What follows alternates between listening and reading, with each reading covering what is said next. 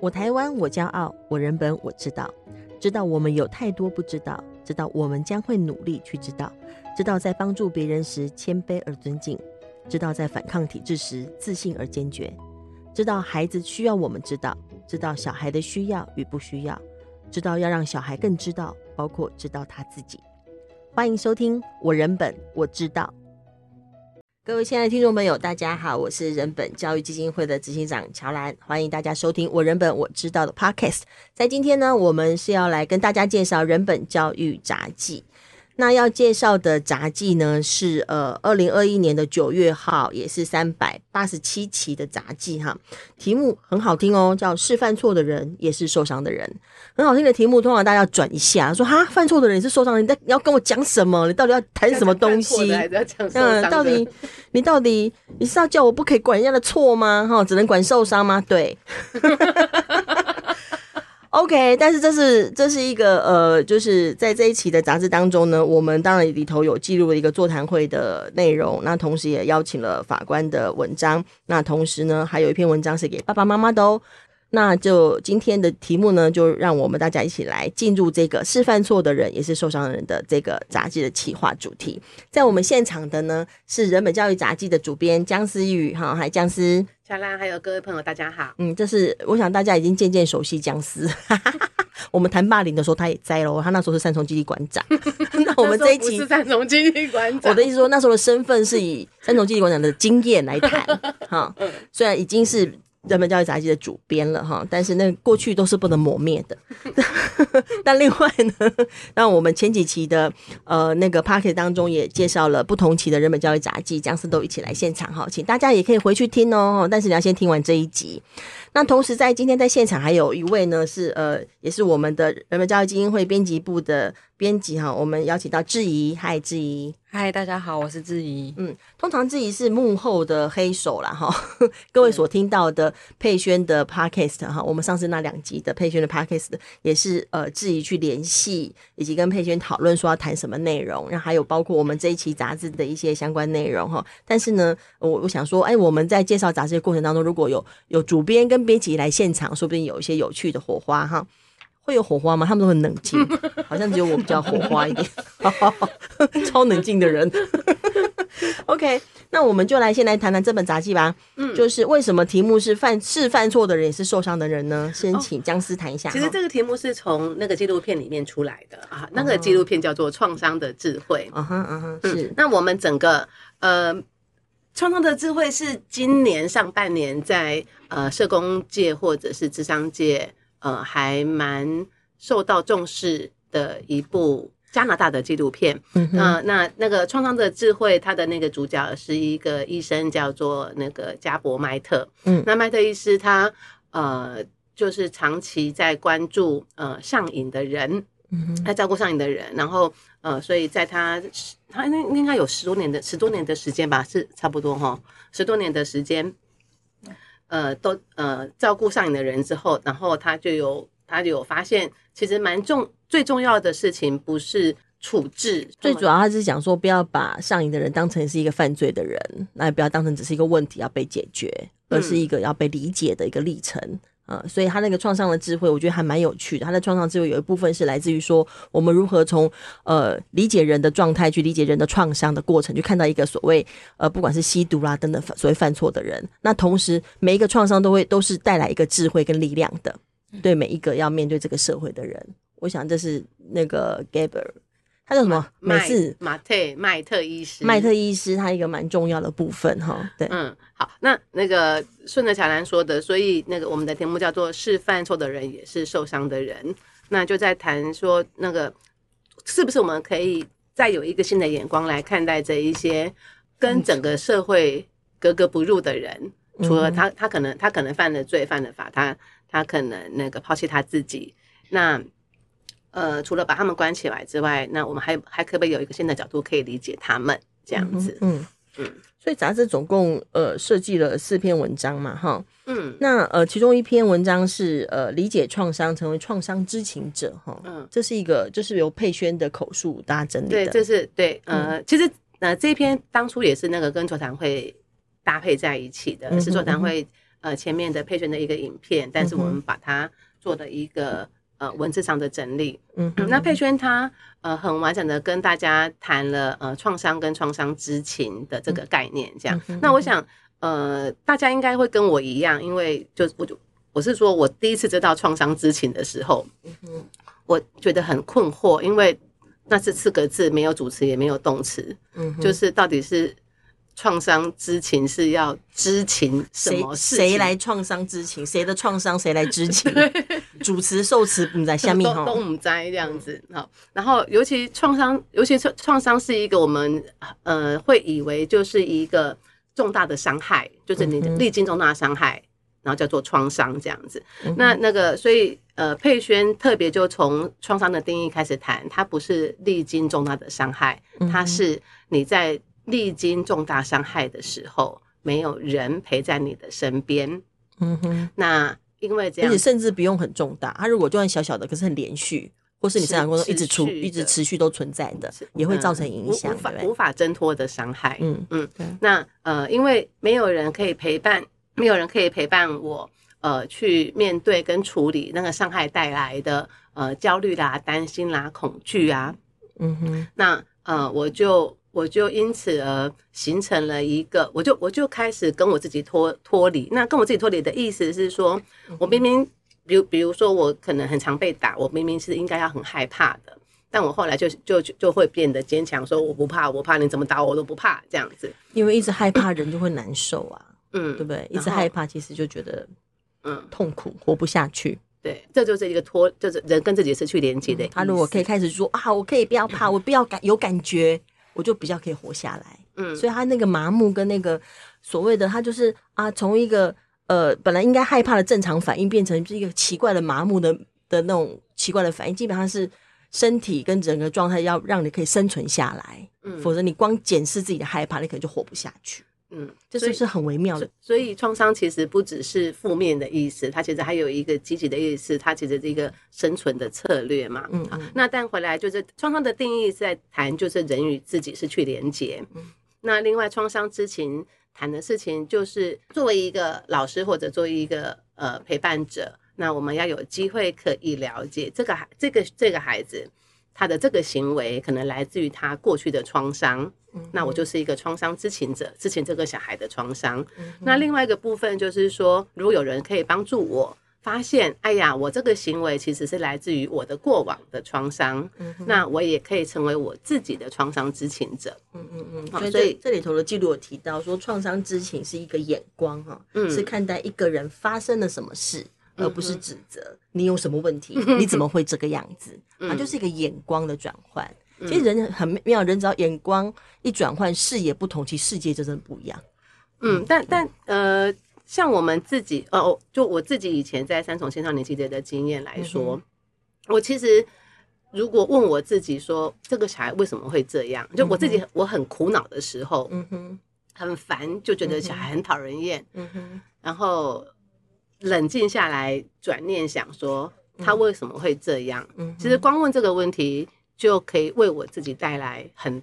大的新的空间。是，对，嗯，我相信是这样。那在杂杂志的这个文字当中，呃，其实有一个是一个座谈会的记录嘛，哈，就是那个其实就是犯犯错的人也是受伤的人的这个，我这个座谈会的全名哈是犯错的人也是受伤的人，从创伤的智慧纪录片谈起。好，那。呃，那个这个座谈会是人本教育基金会、人本教育杂记跟 Face 联盟合办的一个座谈会哈。嗯、那我看志怡有一起来整理了这个座谈会的内容哈。你在整理这座谈会的呃这个文章的这个过程当中，有没有什么想法或印象深刻要跟大家分享一下的？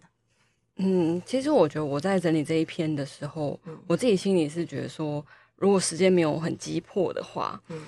呃，我会希望它分为上下篇。嗯、那因为他的他整个座谈会的概念太丰富了，所以我可以尽我所能的整理出一个很完整的东西。可是我觉得，如果他可以再细致一点去书写它的话，我觉得会更好。因为他其实不是仅仅在讲一个创伤的心理机转，他讲的是一个关于人的故事。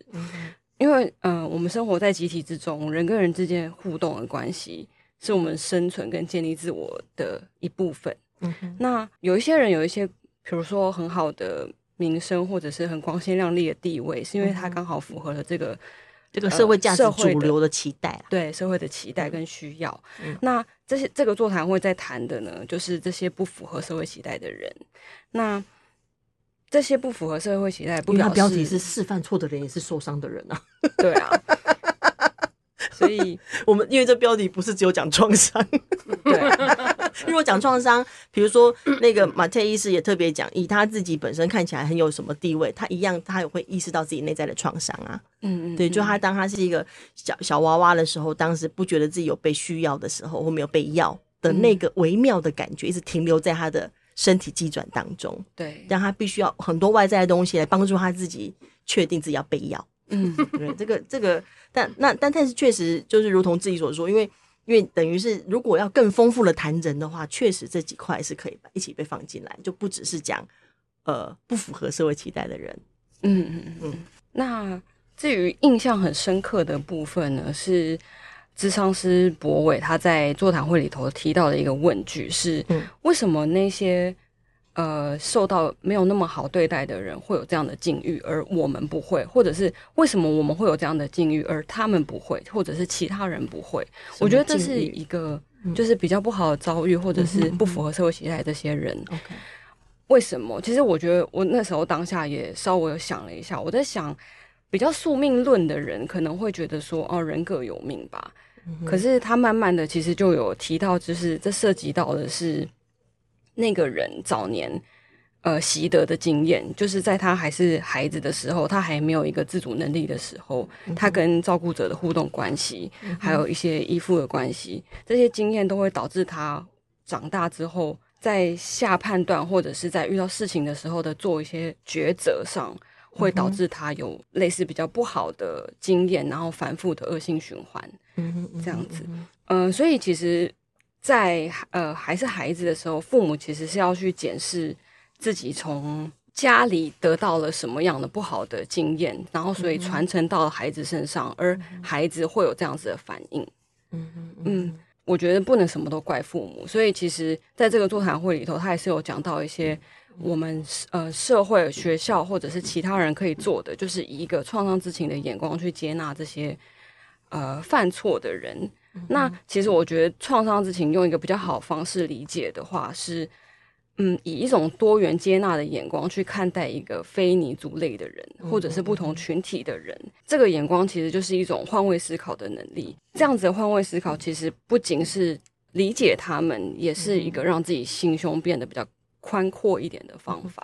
我可以体会为什么自己一直觉得说啊，这个一写下来哈，我们应该要，我跟你讲，不止上下篇，你上下篇你还是不会满足的。人本教育杂技创刊到现在是三百八十七期嘛，哈，每一期都要讨论这样的题目，对不对？所以你了解那个你身上的那个可以发挥的空间有多大？你谈的很多东西蛮重要的啊，就是说人如何换位思考嘛，换位思考光这一个就可以做十八期，我跟你讲，一定的嘛，就是。有时候我们比较容易换，比如说同样是女性，好，那我换到另外一个女性身上去想说啊，她的做处境我比较容易。但如果我换到某个男性或不同的生活情境，我就比较不容易。那我我们是台湾人，我要去理解一个上海人，嗯，我可能又有碰到不同的不同的状况，或者是不同的成长背景，或不同的阶级，或不同的种族。但它基本上是一个人类一个蛮重要的议题，就是说我们又是个个别主体存在的。我们在前面几集的 Podcast 在讨论人的主体性啊等等，是个别主体主体存在，但我没有生活在群体当中。对，那你你你就是互相的影响嘛。对，所以在他这个呃，我们不管是座谈会的记录也好，或是关于创伤知情的讨论也好，或者创伤的讨论也好，他一定会谈到的不是只有说，因为你不会一个人坐在那边就创伤嘛，就不是嘛？你会你你就是跟父母啊，跟环境、跟文化、跟社会、跟阶层、跟。嗯跟你 你你去上学的那个学校的老师，他他一定是跟那个有连接有关系，所以讨论创伤之情有趣的地方是你不可能只 focus 在个人，嗯，你必然得要去关心呃人跟人的互动跟人跟人关系，或者是整体社会的一些情境跟状况，嗯嗯嗯。嗯。但是在这个杂志当中有趣的事情是我们，因为我们真的蛮抓准我们的主题是犯错的人。犯错的人，对，蛮抓紧主题，而且我们没有扩大这个错，我们尽量不扩大，嗯、因为我们随便都可以犯各种错。嗯，我们尽量把这个错是放在所谓的社会主流价值或法律的层次，嗯、以便让我们的讨论可以聚焦一点点。嗯，嗯，所以在杂志当中还有一篇文章是呃来自于法官写的文章哈。嗯，这个怎么会邀法官来写这个呢？林法官，对对对。林学勤法官，他之前是台中少年法庭的法官，嗯、那他现在是在台北高等行政法院。嗯，然后那个呃，所以呃，学勤法官他在那个少年法庭的时候，实际上接触了非常非常非常多触法的少年。哦，这些小孩就不见得就是不只是飞行少年了，就是已经犯法的。嗯，他们可能打人或者是各种的，呃，偷呃偷窃、偷窃、伤害。呃，其实那个法官文章刚来的时候，我还记得我那天晚上看完，整个全身起鸡皮疙瘩。嗯，就是我从来都不知道，真的有这样的法官的存在。嗯哼，好，那最大的震撼是 哇，有这么好的法官，有这样的法官就在。但这么有眼光，但这个是有比较来的，因为我之前有陪小孩，嗯、呃，去过去过少年法庭几次，这样，嗯、哼然后就有跟一些保护官有接触，这样子。嗯哼嗯哼嗯。保护官人都很好啦，但但是呃，那个林学勤法官有让我看到，呃，他就是他很真诚的书写他自己，呃，从开始去少年法庭，然后一路跟那一群触法少年们，就是呃，从疏离到认识的那个过程这样子。嗯、然后法官有讲一个我觉得很真诚的例子，就是因为他们都他们要问案，他们那个。那个小孩就会不理他们嘛，就很理解，就可以理解，大家都知道小孩会这样啊，没有啊，还好啊，不知道啊，这样。然后那个有一次小孩就有跟他说：“法官，你不知道，你你跟我们不一样。”这样。那学前法官的反应很有趣哦，他就很不服气，他就说：“不一样不代表我没有想要了解你啊。”他一边不服不服气，他其实一边是关心着那个小孩的。我觉得这这一点最重要。然后所以他就看着那个小孩。他就会发现这个小孩的头发跟那个卷宗里面的照片差异很大，因为卷宗里面照片是漂亮的那个卷发，眼前那个小孩是很就是短发而且乱乱的这样，嗯，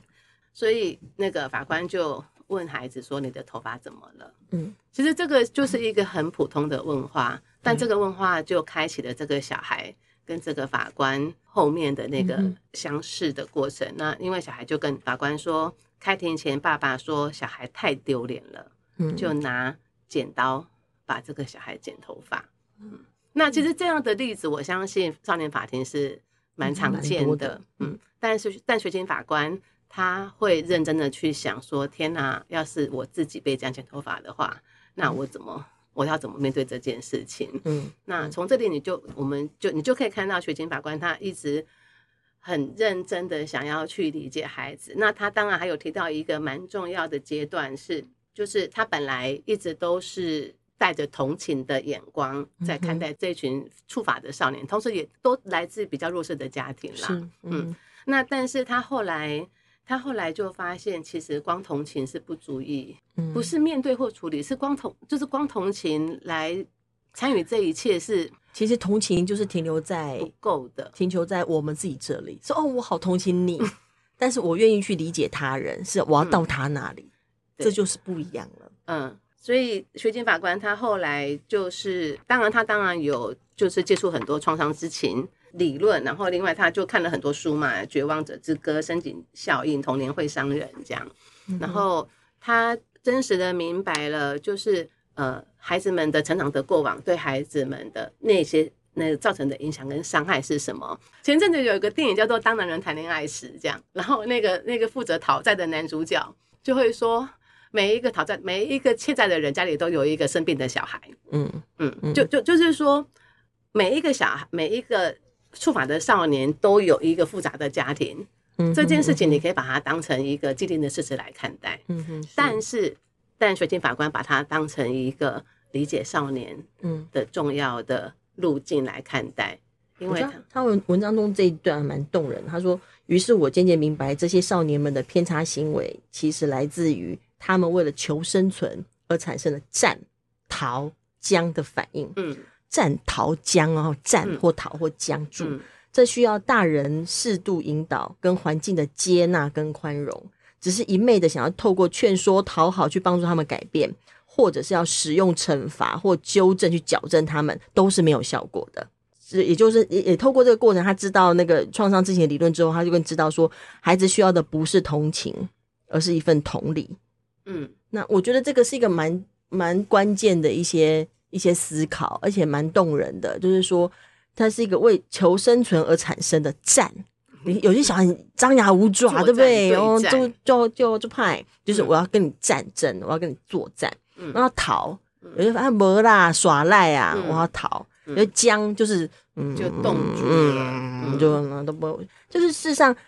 看到这些反应模式，如果你当你体会到它是来自于求生存，嗯，它的环境，它的它必须活下来，你真的要佩服说他们活到现在，因为事实上只要接触过啊孩子，稍微知道家庭状况，你就想。奇怪，如果是我们，我要去拿那一把枪啊，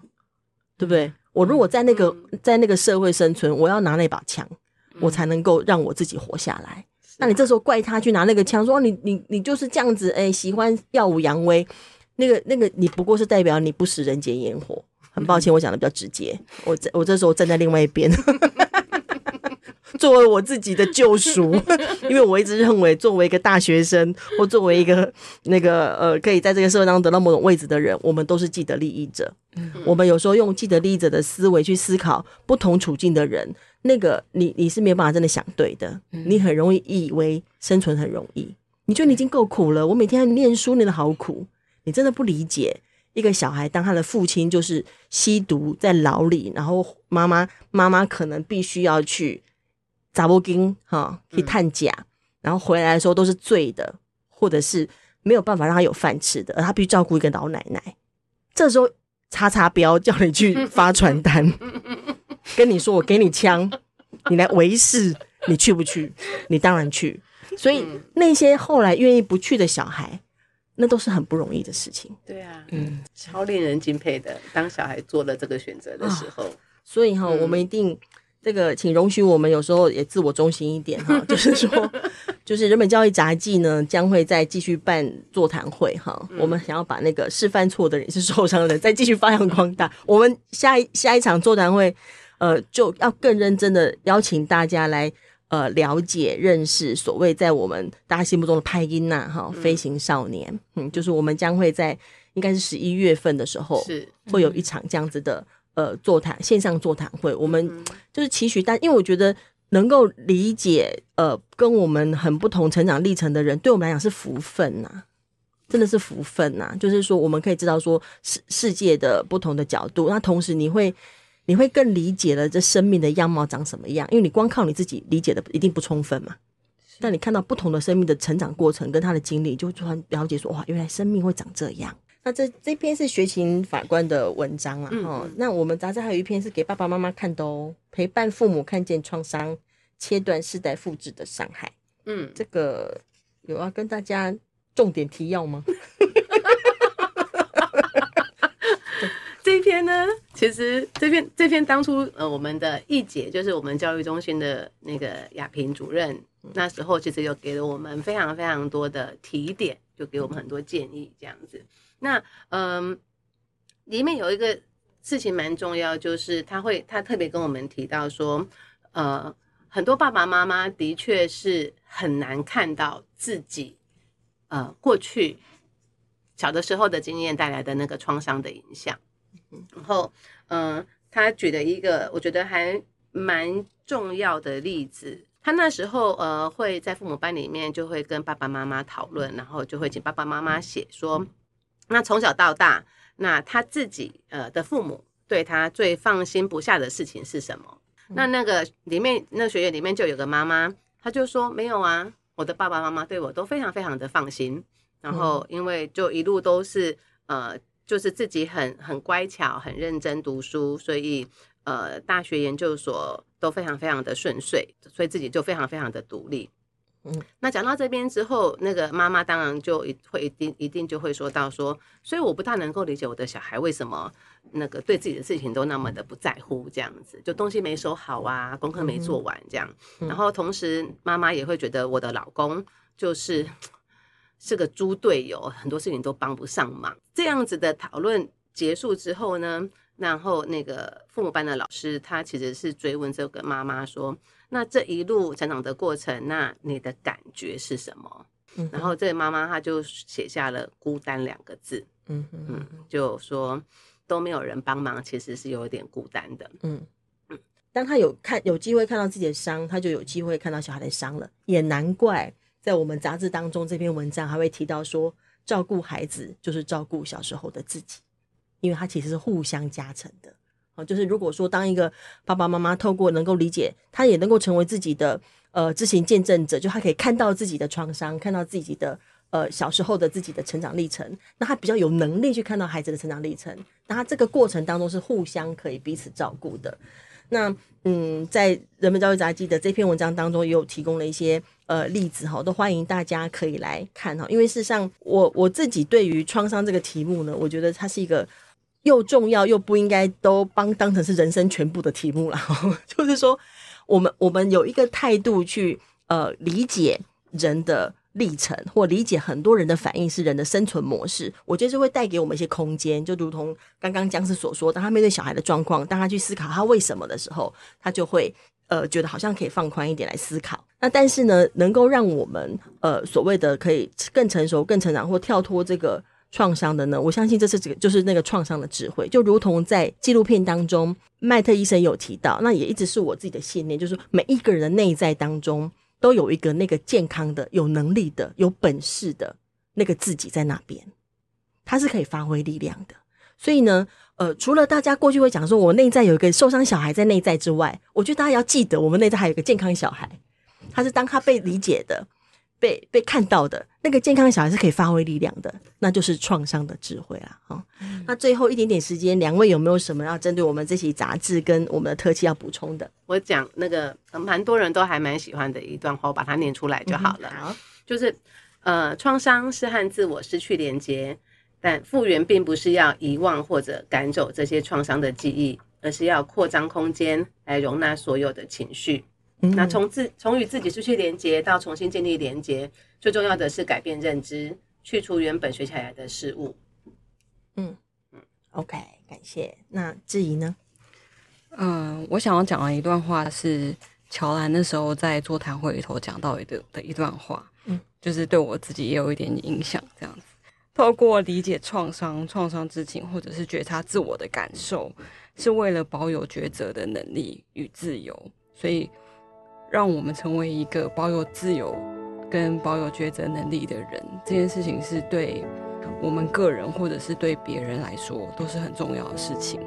嗯。真好，感谢僵尸，也感谢质疑。呃，我们今天的 podcast 到这边要准备告一段落喽。好，还是同样的，我们要工商服务一下，就是说每一本人本教育杂记都是可以买的，每一本人本教育杂记都是可以订阅的，订阅订阅一年哈，就是有优惠价。那欢迎各位可以去人本教育杂记的粉丝页上头，我们都有相关的订阅连接哈。你要买单本跟订阅一年都非常的好，但是呢，这是一个值得呃让。放在你的家里头，放在你身边，值得随时翻翻它，让它陪伴你的生命，陪伴你的生活的人本教育杂记。那欢迎大家可以到人本教育杂记的粉丝页上头，呃，去看看、逛一逛，有其他文章跟 podcast 可以听一听哦。好，感谢大家，谢谢，拜拜，拜拜。谢谢。